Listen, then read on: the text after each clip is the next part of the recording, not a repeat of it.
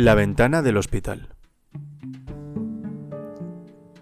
Dos hombres, seriamente enfermos, ocupaban la misma habitación en el hospital. A uno de ellos se le permitía estar sentado una hora todas las tardes para que los pulmones drenaran sus fluidos. Su cama daba a la única ventana de la habitación. El otro hombre tenía que estar tumbado todo el tiempo.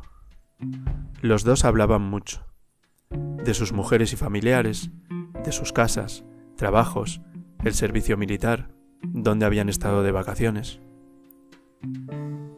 Y todas las tardes el hombre que se podía sentar frente a la ventana se pasaba el tiempo describiendo a su compañero lo que veía por la ventana. Este solamente vivía para esos momentos donde su mundo se expandía por toda la actividad y color del mundo exterior.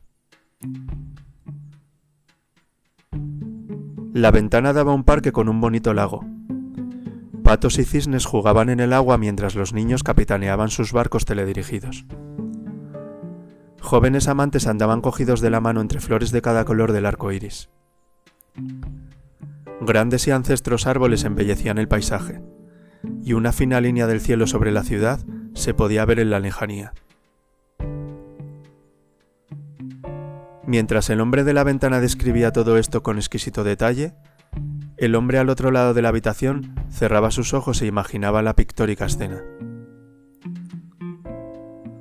Una cálida tarde, el hombre de la ventana describió un desfile en la calle.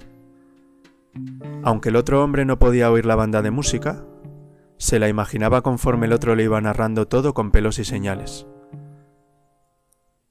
Los días y las semanas pasaron.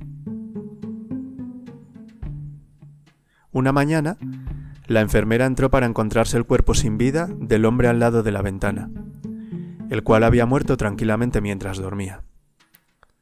Se puso muy triste y llamó al doctor para que se llevaran el cuerpo. Tan pronto como consideró apropiado, el otro hombre preguntó si se podía trasladar al lado de la ventana. La enfermera aceptó gustosamente y después de asegurarse de que el hombre estaba cómodo, le dejó solo. Lenta y dolorosamente, se apoyó sobre un codo para echar su primer vistazo fuera de la ventana.